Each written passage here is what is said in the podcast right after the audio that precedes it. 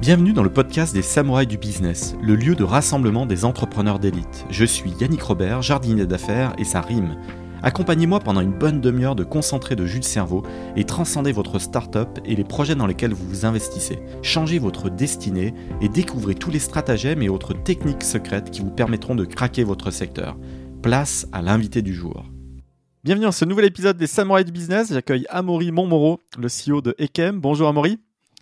Bonjour Yannick. On a une passion en commun, euh, on aime les jeux de société. Voilà, donc euh, les auditeurs savent que j'aime bien jouer à tout ce qui est ludique et tu conçois des jeux aussi toi par ailleurs. Mais est-ce que tu peux nous pitcher ta, boîte Ekem? Tu, tu aides les entreprises à trouver des, jeunes talents sous forme de contrats de type alternance. Est-ce que tu peux nous expliquer quel est l'objectif de, ton entreprise? Mmh, Bien sûr. Euh, bah, déjà, merci euh, de m'avoir convié euh, à ce podcast. donc, Ekem, anciennement Agistage, puisqu'on a fait un rebranding très, très récemment, là, cet été. on est un service de recrutement spécialisé dans le recrutement de juniors, donc personnes jusqu'à 10 ans d'expérience. Et en fait, on s'occupe du coup de à la fois ben, recruter les personnes, mais notre particularité, c'est qu'on va les suivre pendant les dix premières années de, de leur carrière. Ah, c'est un bel accompagnement, dix ans, parce que du coup, bon voilà, l'expérience généralement, je sais, on met quand même deux ans à bien comprendre quand on sort de ses études. On met deux bonnes grosses années à comprendre ce qui se passe, où est-ce qu'on doit se positionner, voilà, comment être diplomate, des choses comme ça. Des fois, on a des petites casseroles parce qu'on s'emporte. Euh, il faut s'insérer, trouver sa place. Mais alors, jusqu'à 10 ans, comme euh, au bout de 10 ans, on est censé avoir, comprendre, euh, avoir compris tout le, tout le système. Quoi. On est d'accord ben, Oui, oui et non. En fait, bah, déjà, c'est quand même un très vaste sujet et il serait un peu compliqué de le résumer en, en quelques, en quelques secondes ou minutes. Euh, mais de toute façon, moi je le vois bien, les, quoi, pas qu'aujourd'hui, mais on se pose des questions euh, tout au long de sa carrière. Donc euh, finalement, il y a des changements de parcours. On, redémarre à zéro dans d'autres industries, du coup, c'est clair. C'est ça. Et puis, bah, on le dit de plus en plus. Et ce qui est vrai, c'est qu'on a plusieurs carrières dans une vie. Donc c'est un parti pris qu'on qu'on a fait d'accompagner jusqu'à 10 ans. Alors après, quand je dis accompagner, c'est en fait on suit les personnes. Et c'est donc une de nos valeurs ajoutées, c'est-à-dire que les entreprises qui sont nos clients font appel à nous, justement parce que non seulement on est une porte d'entrée en début de carrière, mais également parce que bah, les, les, les, personnes avec qui on, on a échangé, finalement, on les suit. Euh, tout au long de leur parcours et du coup on est un contact privilégié. On peut voir à la fois leur montée en compétences, l'évolution de leur, leurs aspirations. Et donc, donc en fait c'est tout cet aspect-là qu'on va mettre en avant. Qu'est-ce que tu as remarqué comme difficulté sur les 18 premiers mois d'un jeune qui débarquerait dans une entreprise sans expérience professionnelle, c'est quoi les 4-5 patterns, les 4-5 choses que tu remarques de manière récurrente? Ce qui est première chose, c'est de trouver sa place, ce qui est compliqué. C'est euh, vraiment le premier aspect, c'est de, de savoir euh, où on met les pieds, comment comment voilà comment en fait s'adapter par rapport à la situation. C'est un nouvel environnement, on n'a pas forcément de référentiel, donc euh, il y en a certains qui vont se surévaluer, d'autres se sous-évaluer. c'est vraiment du coup trouver sa place et, et comprendre en fait dans l'écosystème dans lequel on évolue finalement comment on peut euh, euh, bah, comment on peut tirer le meilleur de son potentiel et le meilleur de la situation. C'est Si on en vient juste aux métiers commerciaux, moi j'ai repéré deux trois trucs quand même. Il y, a des jeunes, c'est des talents absolument incroyables, ils le savent pas.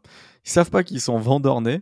Du coup, bah, il faut les modeler. Et puis, des fois, ces profils-là, en fait, ont, ont, une appréhension de vente parce que même s'ils ont le talent en main, ils ont une image négative de la vente en mode ouais mais bon c'est juste pour faire des sous ouais mais bon voilà c'est le pied dans la porte et, ils ont un talent euh, qu'ils n'exploitent pas alors que bah, c'est inné chez eux et du coup bah, on les retrouve dans d'autres secteurs le marketing euh, d'autres trucs et, donc euh, et au contraire tu as des gens qui foncent dans les métiers commerciaux en disant je suis le plus fort je suis le machin ils ont un ego démesuré ils cassent tout ils sont juste ultra nuls Et donc, en fait, ça matche pas, quoi. Et donc, la vente, c'est pas le truc bourrin, en fait. Au contraire, il faut être euh, hyper matheux, hyper dans la recherche de l'équilibre, du bon algo qui va faire que ça transforme. Un esprit mathématique, finalement, ça, ça fonctionne très, très bien dans le commercial. Mais moi, je remarque beaucoup de, jeunes qui sont pas à la bonne place dans les métiers euh, commerciaux. Soit parce que bah, ils n'exercent pas encore le métier et qu'ils devraient, ou soit euh, parce qu'ils l'exercent et ils devraient surtout pas en fait. Mais parce que je pense que ça sur la vente, c'est qu'il y a, y a vraiment une image qui est erronée. Euh, ma génération a une image de Jean-Claude Convenant dans Caméra Café. donc c'est déjà de base, l'image est erronée. Pendant les formations, en fait, il n'y a pas tant de formations que ça. C'est-à-dire que même s'il y a des écoles de commerce, en fait, c'est on n'apprend pas du commerce. Oula, non, alors là, je, je confirme. Et puis après, c'est un sujet qui est très vaste finalement, suivant les industries, suivant si on est du B2B ou du B2C, c'est pas du tout les mêmes approches, c'est pas du tout le, la même manière de faire. Et donc, c'est normal aussi bah, d'être euh, d'être un peu déboussolé au début et euh, de pas forcément bah, s'orienter au bon endroit puisque euh, puisque finalement ben, on n'a pas les, les, bonnes informations. Et euh, en tout cas, on, a des informations, mais qui sont généralement erronées. Qu'est-ce qui t'a donné l'étincelle de créer le, projet? Ah, c'est euh, bah, déjà premièrement, je devais en fait moi c'était il y a 11 ans pendant mes études et, euh, et je devais chercher un stage et j'ai pas du tout trouvé de stage qui, qui correspondait. C'était que dans des grosses structures. Là, moi, je cherchais plutôt dans des dans des plus petite boîte, ou en tout cas un endroit où on pouvait me, me responsabiliser, on pouvait me, faire confiance et, euh, et pas avoir l'impression d'être juste euh, un parmi d'autres. Et du coup, en, cherchant euh, bah, finalement ce type-là de stage, je me suis rendu compte que c'était très compliqué de le trouver et, que des entreprises recherchaient des personnes comme moi qui justement voulaient peut-être euh, sortir un peu des sentiers battus. Il faut savoir qu'il y a 11 ans, euh, on n'était pas la Startup Nation et euh, aller dans une petite structure, c'était juste de la folie. J'exagère un petit peu, mais pas loin.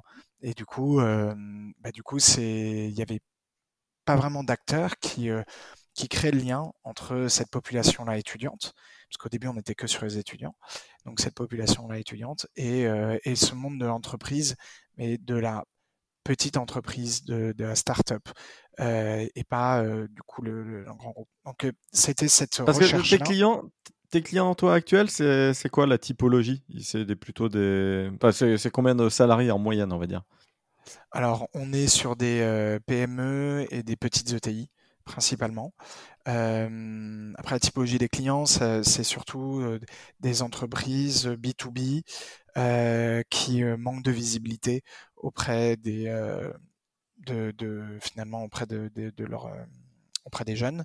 Et euh, soit parce qu'elles sont elles ont pas les moyens de se rendre visibles soit parce qu'elles sont pas attractives naturellement. Et euh, pas de sex appeal. C'est ça. Et également toute entreprise en fait qui euh, qui a un besoin d'accélérer à un moment donné et du coup qui a besoin de, de renforts humains assez rapidement et un renfort humain opérationnel alors, c'est là où des fois il y a quelques petits dérapages parce que l'hypercroissance génère un peu euh, ce sentiment d'urgence. Allez, hop, hop, hop, on prend le maximum de personnes, on laissera l'environnement trier de lui-même, le darwinisme entrepreneurial à l'état pur. Les onboardings sont mal faits, enfin, donc euh, tout est un peu sous-pondéré et c'est là où les, les gens euh, perdent le plus vite la motivation. Et, et c'est certainement là où tu as le plus d'accompagnement à faire si ça va un peu trop vite et que les gens s'en rendent pas compte qu'en fait les gens ne, ne, suivent pas la caravane quoi. Ça t'arrive souvent de croiser ce genre de, de, périmètre qui va très très vite mais qui qui laisse deux trois deux trois individus à la un peu relégués derrière le groupe sans s'en rendre compte? Alors, on est dans l'humain. Du coup, dans l'humain, forcément, et surtout en 11 ans, j'ai vu plein de cas de figure différents. Et en effet, c'est un cas de figure que qu'on voit euh, régulièrement. En revanche, c'est aussi pour ça que les entreprises, euh, nos clients passent par nous. C'est justement bah, pour euh, avoir des garde-fous, pour avoir un, recul et, pour voir du coup, pour repérer en amont ce, type de situation et justement être plus dans la prévention que dans la guérison. Comment tu procèdes quand tu as un candidat que tu as placé, que tu sens extrêmement mal au bout de quelques semaines ou quelques mois, qu'il te fait un retour un peu défaitiste en se disant bon, ça le fera pas. Est-ce que tu le changes de mission euh, hyper rapidement ou est-ce que tu trouves des rustines qui permettront de, de, de, poursuivre la route? Ça, ça va dépendre des situations. Et des situations où le problème, c'est tout simplement, bah, en fait, il y, a, y, a, un écart qui est trop grand, le fossé est trop grand entre les aspirations du candidat et les du nouveau collaborateur, du coup, et les aspirations de l'entreprise. Donc, bon, parfois, il y a des erreurs de parcours, ça arrive. Et là, dans ces cas-là, nous, on conseillera toujours de se séparer le plus rapidement possible. Euh, ça sert à rien de continuer. Généralement, du coup, le collaborateur est en souffrance. L'entreprise, du coup, euh, bah, finalement, met des moyens démesurés par rapport à, par rapport à la situation. Et, euh, et puis, in fine, bah, mettre des rustines bah, c'est jamais très très bon parce que ça explose au bout d'un moment. Euh, ça, corrobore les retours que j'ai, c'est-à-dire l'onboarding, les dix premiers jours de la présence de quelqu'un dans une entreprise, quel que soit d'ailleurs son degré de seniorité, c'est les plus critiques. Et si ça se passe mal, en fait, c'est comme tu le dis, c'est un peu l'impasse. Soit tu dois réinjecter encore plus d'énergie. Alors si l'onboarding s'est mal passé, c'est que tu n'avais pas le temps, la bande passante, il y avait déjà un problème. Donc si en plus tu dois en réinjecter trois fois plus, et souvent, bah, les gens après ont du mal à, couper les parcours. Euh, c'est un petit peu brut. Euh, bah, ça faisait deux semaines qu'il était dans, l'entreprise. Quel signal on envoie aux autres collaborateurs? Mais des fois, c'est mieux de, trancher rapidement. Enfin, qu'est-ce que tu en penses d'ailleurs de devoir trancher comme ça au bout de dix jours euh, parfois? Bah, c'est forcément c'est douloureux, c'est compliqué, c'est un échec et, et c'est jamais même si on dit on apprend des échecs, c'est jamais c'est jamais agréable de vivre un échec comme ça. Euh, mais parfois, bah, il faut, bah, voilà, il faut le faire et, euh, et c'est mieux pour tout le monde, même si c'est au bout de 10 jours. Alors 10 jours, c'est un peu court quand même. Euh, mais les périodes d'essai, ça sert à ça aussi.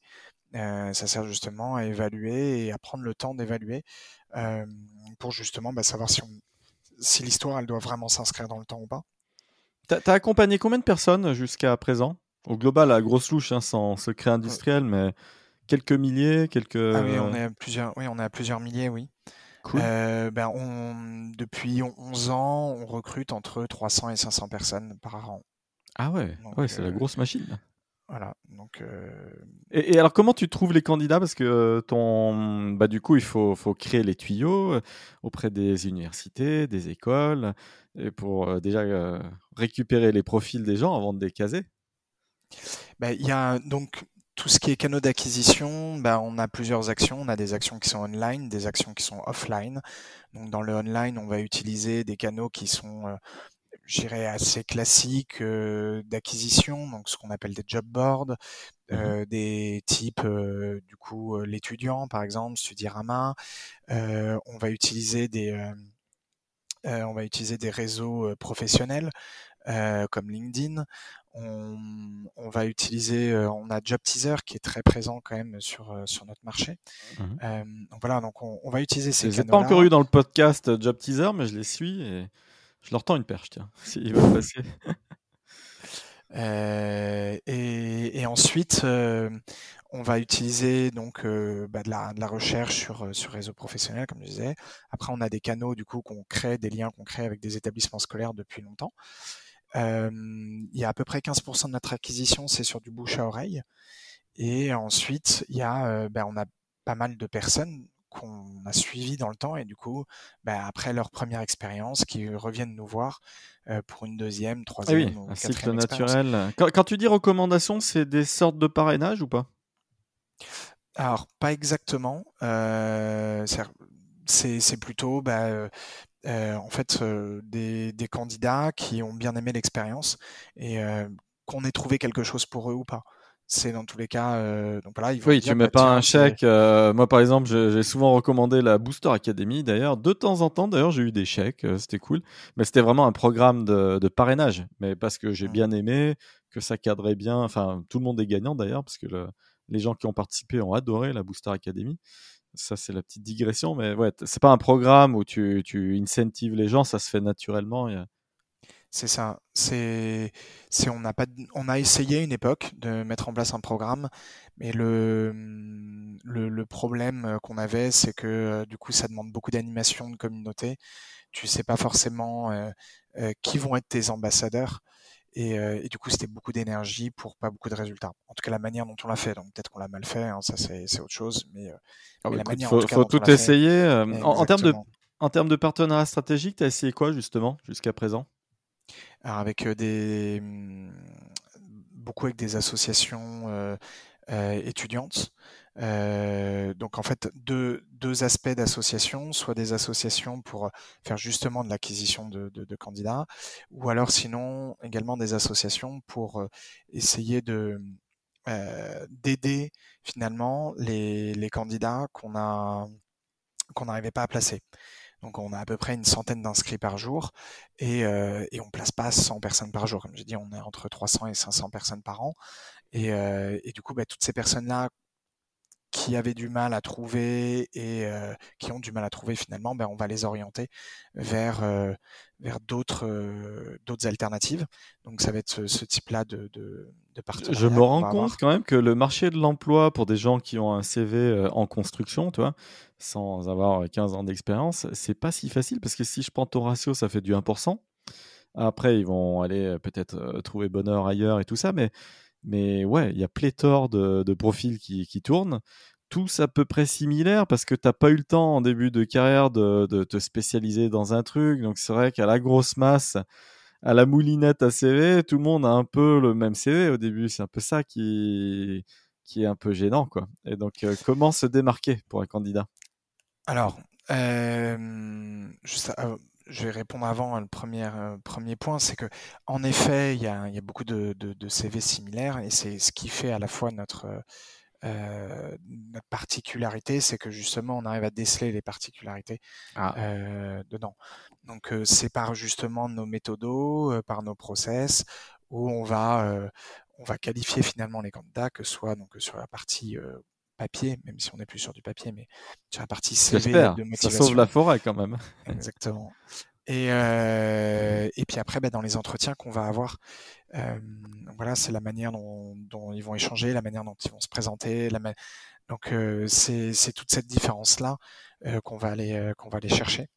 Les soft skills, c'est ça. Je, je voulais t'aiguiller sur le, le, domaine des soft skills parce que finalement sur les nouveaux métiers du, digital, du digital les hard skills euh, comptent de moins en moins parce que bah, c'est des métiers, euh, par exemple le gros hacking, c'est des métiers où faut à la fois être curieux, faut quand même être un bon bulldozer, donc pas trop avoir peur. Enfin, il y a, des qualités innées qu'il faut avoir et il n'y a pas qu'une seule maîtrise des, euh, des outils digitaux, tu vois ce que je veux dire? Il y a, y a la bonne attitude, le bon mindset à avoir. Alors, c'est sûr que les soft skills sont très importantes, euh, mais bon, in fine, si on prend la différence sur un CV, finalement, bah, euh, la plupart des gens ont également des soft skills dedans. Donc après, aller dire, euh, est-ce qu'il vaut mieux faire du football ou est-ce qu'il vaut mieux euh, faire du karaté? Euh, Bon, euh, je, la, la réponse. Super sujet. Alors, qu'est-ce qu'il vaut mieux faire comme sport?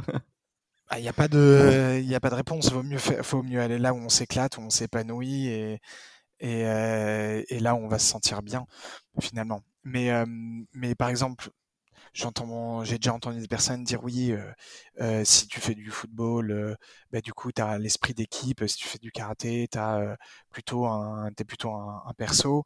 Bah, la réalité, c'est que si on prend des personnes sur le terrain, il y a des personnes qui font jamais la passe, qui vont toujours chercher le but et qui sont pas du tout, pas, des, pas du tout équipe, orientée équipe et, euh, et ils seront peut-être euh, beaucoup moins euh, bien en équipe que quelqu'un qui fait du karaté.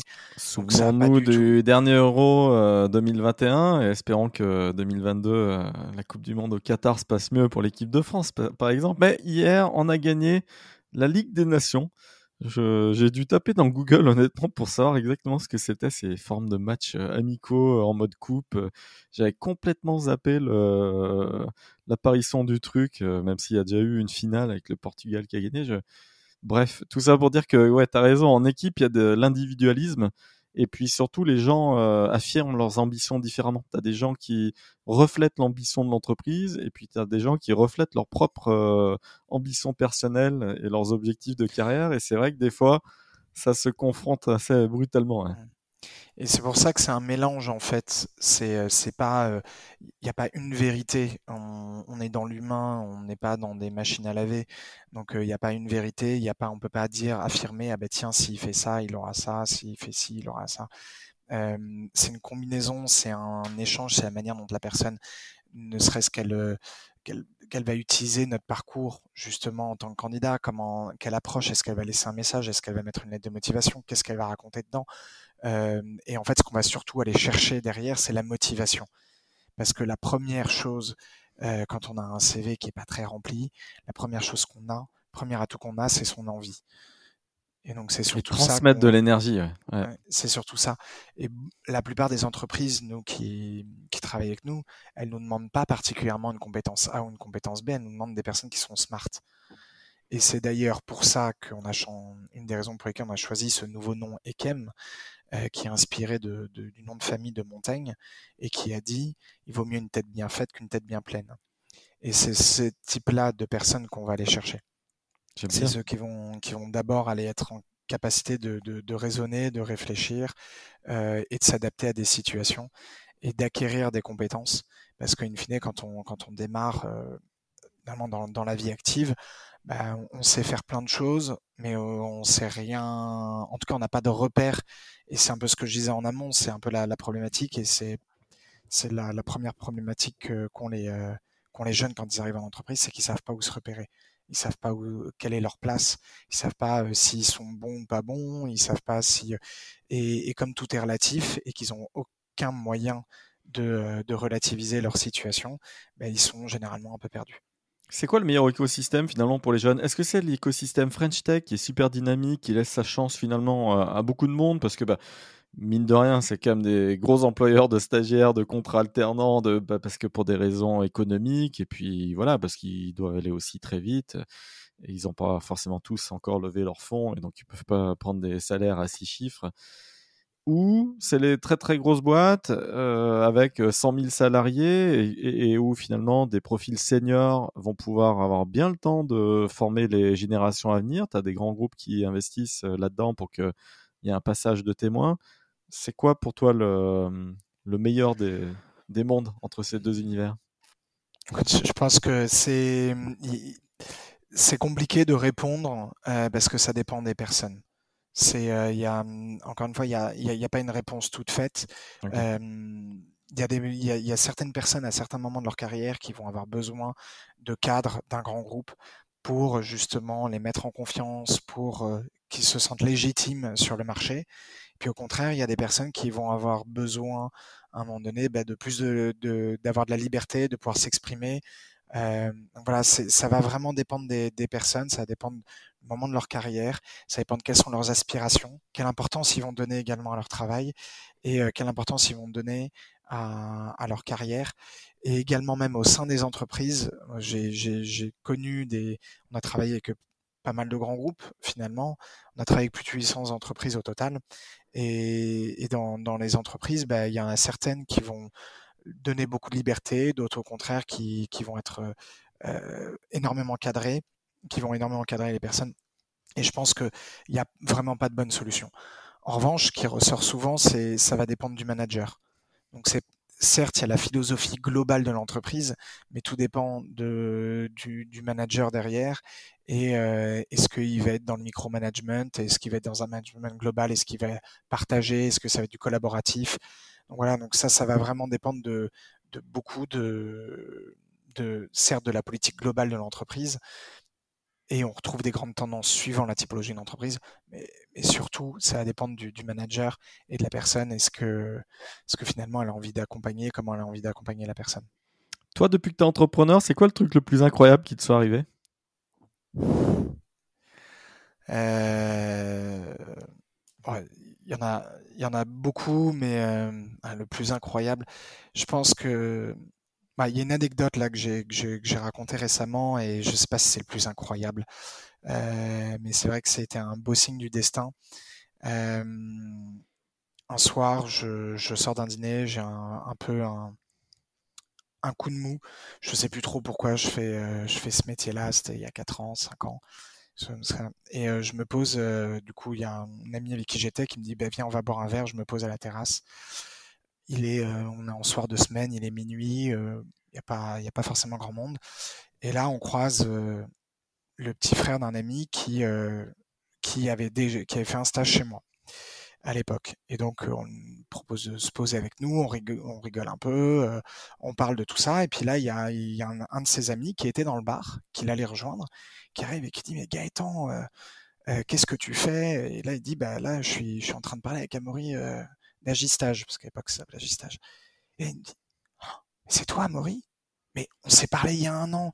J'hésitais entre Nestlé et, et Nestlé Wimi euh, et suite à notre discussion, euh, ben en fait j'ai choisi Wimi et, et merci. Là, je suis justement avec eux. Ils me proposent un autre contrat à côté. Euh, c'est génial. C'est c'est c'est c'est merci beaucoup. C'est génial. Et là, du coup j'ai regardé mon ami. Je suis bon ben voilà, j'ai retrouvé. Je sais pourquoi je fais ça. Et, euh, et voilà, des, des, aventures en 11 ans, j'en ai eu plein.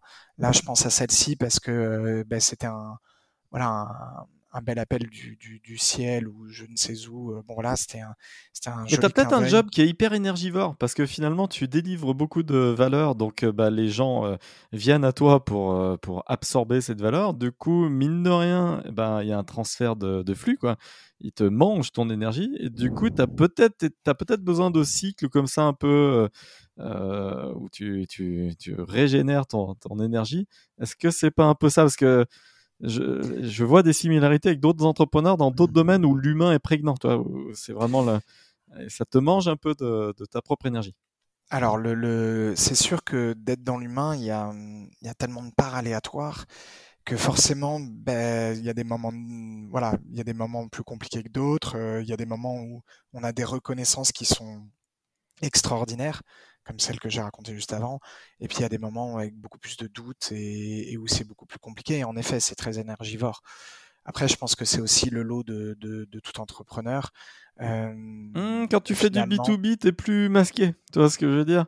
Parce que là, c'est finalement du B2C aussi, parce que tu t'occupes de, de, de, parcours comme ça individuel. C'est des fois c'est plus simple en B2B.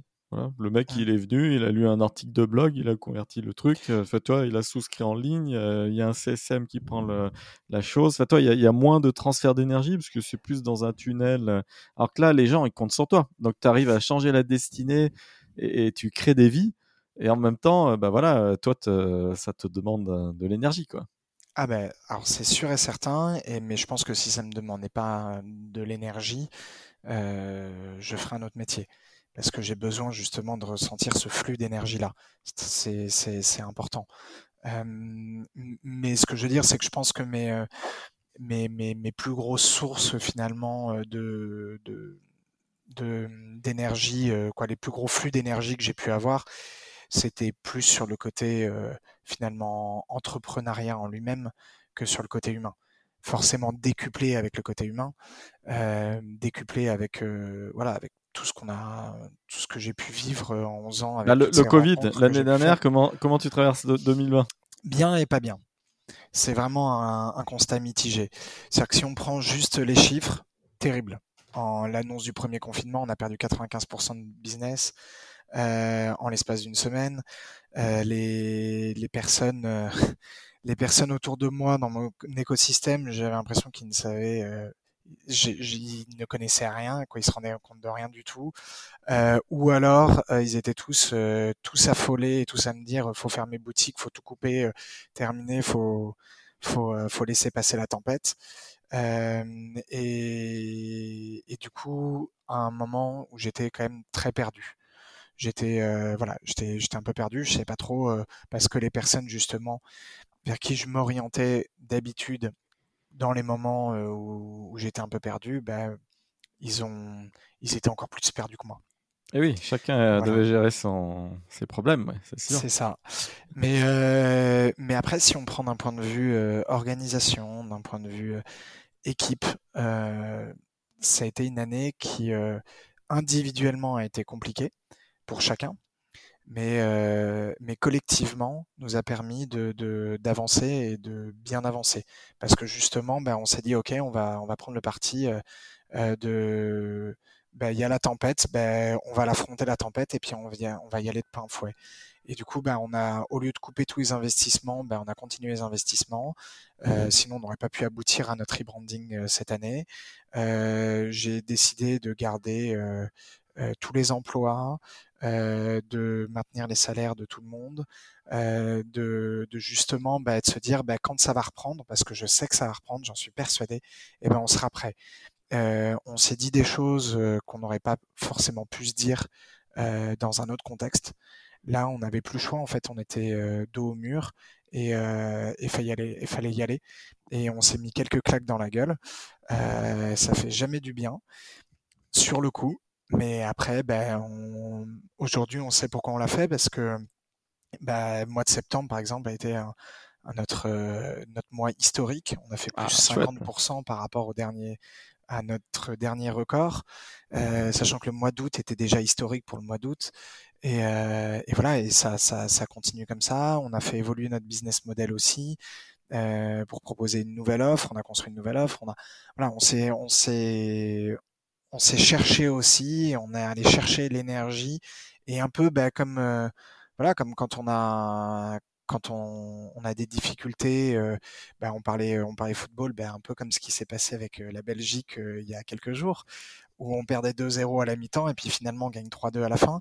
Et je pense que ça, c'est un tournoi, un tournant dans, dans, dans l'état d'esprit de, de, de l'équipe de France, bah pour nous, euh, ça a été. J'ai chopé le match à 2-2. J'étais content euh, du troisième but, mais j'ai pas vu la remontada. D'ailleurs, je, je, suis allé voir la, sur euh, l'équipe.fr pour savoir le, séquençage des buts. J'ai vu qu'effectivement, on était mené 2-0. Et ouais, ouais. Et toi, tu puisses ton énergie dans, dans, quel type de sport? Tu parlais de sport. Est-ce que c'est dans le karaté justement, ou c'est quoi ton sport à toi, Amaury? Ah, j'en ai. Euh, ça a longtemps été le, le, tennis de table. Ah, génial. Mais, euh, mais très très dur comme sport. Hein. Beaucoup de précision, beaucoup d'effets, euh, très très dur pour les jambes aussi. C'est bah, très. En fait, ça fait souvent rire parce que c'est un, un sport où on a l'image le dimanche où on joue avec, avec sa mamie au, au, tennis de table. mais C'est vrai que c'est accessible, c'est ça qui est agréable. Exactement. Mais, mais c'est un sport qui demande beaucoup beaucoup de concentration euh, et qui demande d'être très très vif, très très très très vif dans ses mouvements, très très vif d'esprit. Et, euh, donc voilà que je, j'affectionne particulièrement. Ah, t'as vraiment pas le droit à l'erreur, hein, parce que moi je, je, joue beaucoup au tennis, mais la différence, euh, voilà, le tennis, tu, franchement, t'as as une demi seconde tranquille. Tu, toi, tu peux te reculer dans le terrain si tu sens que le gars il te déborde un petit peu, ça va te laisser cette demi seconde. Mais au ping pong, waouh, c'est c'est buzz l'éclair. C'est assez intense, ouais. Et, euh, et maintenant, bah, je fais je fais du foot, euh, du tennis, je cours. J'ai essayé. Là, je suis à je suis à Lisbonne depuis euh, un an maintenant, et du coup, je je fais un peu de. Je me suis mis un petit peu au surf, au padel, qui est un jeu de raquette aussi espagnol. Jamais essayé, mais ça a l'air cool. C'est très, très intéressant aussi. ça monte très fort. Ouais, ouais c'est très intéressant aussi. Euh, et, donc voilà, je fais des trails aussi. Euh, donc voilà, je, je et, Lisbonne, en termes d'entrepreneuriat, c'est quoi le, le cadre? Les... Parce que je connais pas du tout le, la, la, la, tech portugaise ou enfin l'entrepreneuriat à la sauce portugaise. Je connais plus la cuisine. Bah, il y, a, y, a, y a beaucoup de. Euh, c'est très dynamique depuis quelques années. Il y a beaucoup d'expats qui sont venus euh, s'installer justement bah, pour euh, pour le cadre de vie euh, parce que ça permet de également de donner un cadre de vie intéressant aux personnes avec qui on travaille sans pour autant se ruiner non plus. Voilà c'est et, et, du coup c'est c'est vraiment très dynamique mais ça reste un tout petit milieu. Ça reste un petit milieu donc voilà où où il n'y a pas encore il n'y a pas encore la, la dynamique qu'on va retrouver à Paris, à Londres, voire à Barcelone.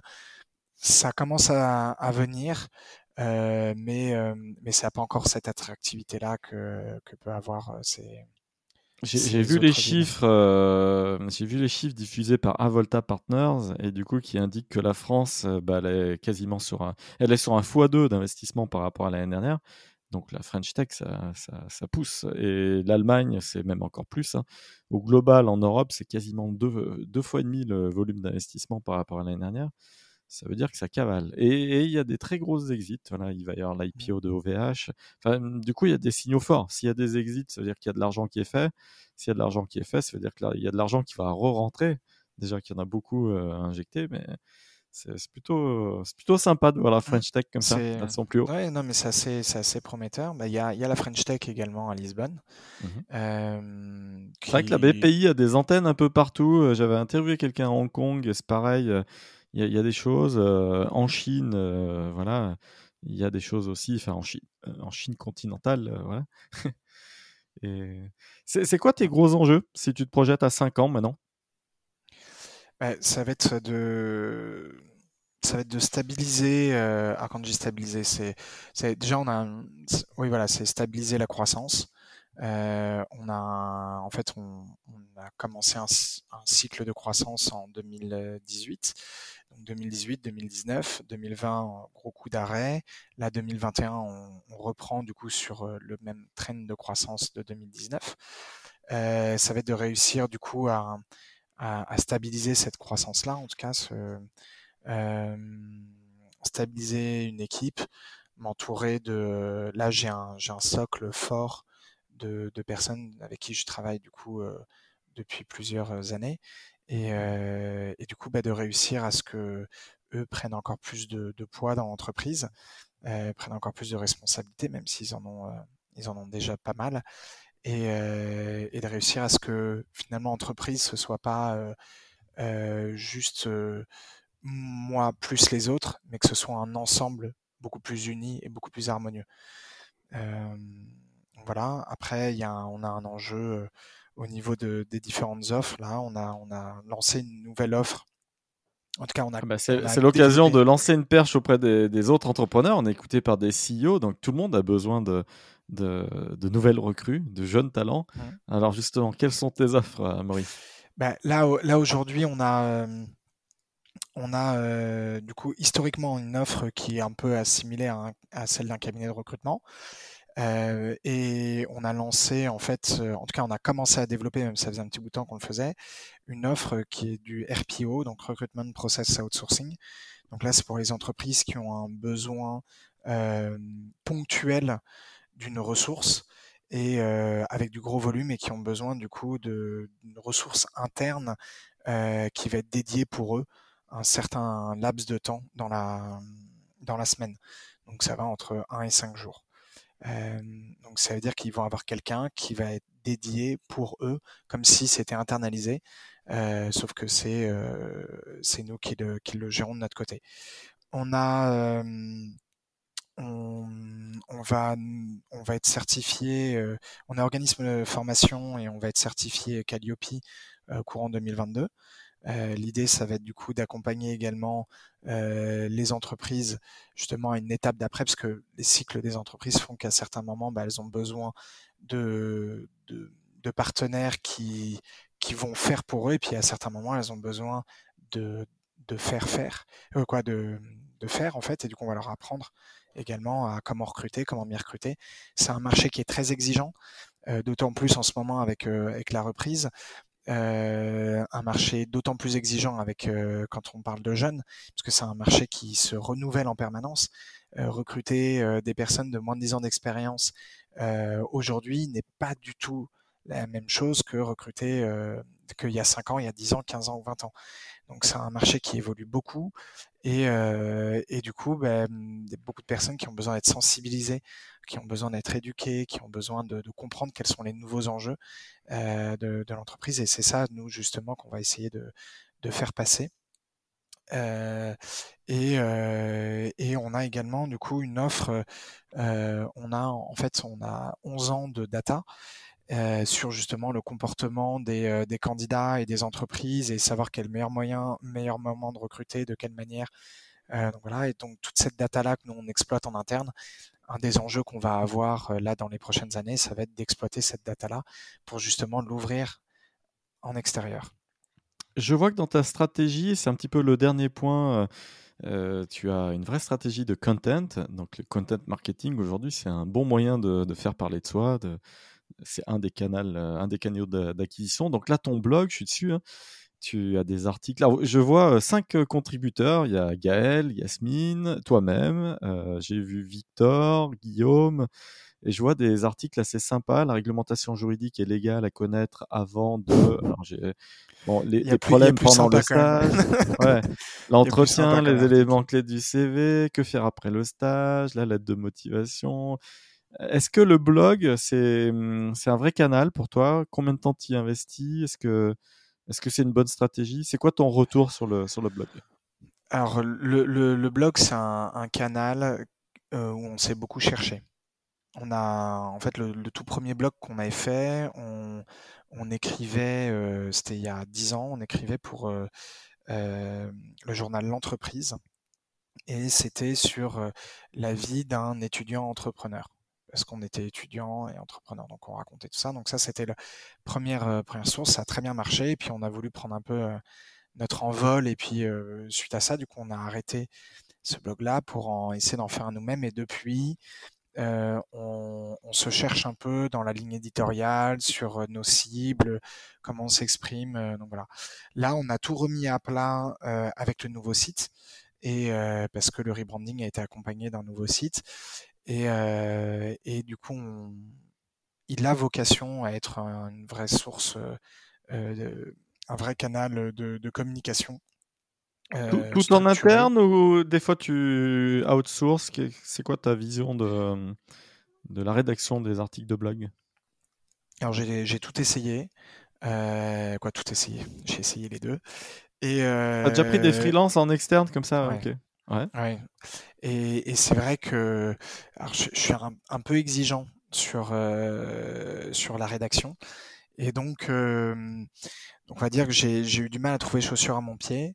Euh, je suis un peu le, le, le, le, prestataire pas pas top parce que je suis à la fois exigeant mais en même temps euh, j'ai pas les moyens. Euh, donc, euh, donc là, on a, on a C'est une petite digression, mais par exemple, toi, tu as constaté quel tarif pour un article de blog qui ferait euh, un tout petit peu moins de 1000 mots ou autour de 1000 mots C'est quoi un tarif de marché que tu aurais vu, par exemple? Je dis ça parce que je cherche à monter un SaaS dans le domaine. Donc ça m'intrigue. Ah. Ouais. Un... Là, j'ai pas trop de chiffres en tête parce que j'ai pas cherché depuis un petit bout de temps. Mais je sais que je suis passé par, par pas mal de prix et tout dépend en fait de la, de la tenue du, du blog derrière, dans le sens où c'est pas la même chose quand on va aller écrire des articles qui vont plutôt être institutionnels sur des réflexions sur le marché, sur des réflexions, par exemple, je fais des contributions sur le cercle des échos euh, et ça m'est arrivé du coup de le ou sur LinkedIn, ça m'est arrivé de de demander à des personnes de, de, rédiger pour moi. Et du coup, dans ces cas-là, euh, ben, on va plutôt être dans les 200 euros euh, l'article. Et euh, quand on est sur des articles plutôt destinés aux candidats et qui, qui voilà, sont, vont être plus légers, plus courts, plus classiques, je suis déjà descendu à 50 euros. Ouais, non, je, je, constate ça. Mm. Si tu es intéressé euh, là-dessus, regarde. Euh, alors là, je fais du coup à mon tour de faire une petite discrétion, mais euh, regarde une société qui s'appelle l'Innovation. Oui, ok. Voilà. je ne connais pas, mais. Voilà, bah, du coup. Euh, L'Innovation. Lead Innovation. Ah, Lead Innovation, pardon. Lead Innovation, tout à fait. Ah, je regarderai. Voilà, petite pub. Euh, mais donc, donc voilà, le, le, le blog, mais c'est je considère que le blog est pas est pas notre principale source euh, de content marketing.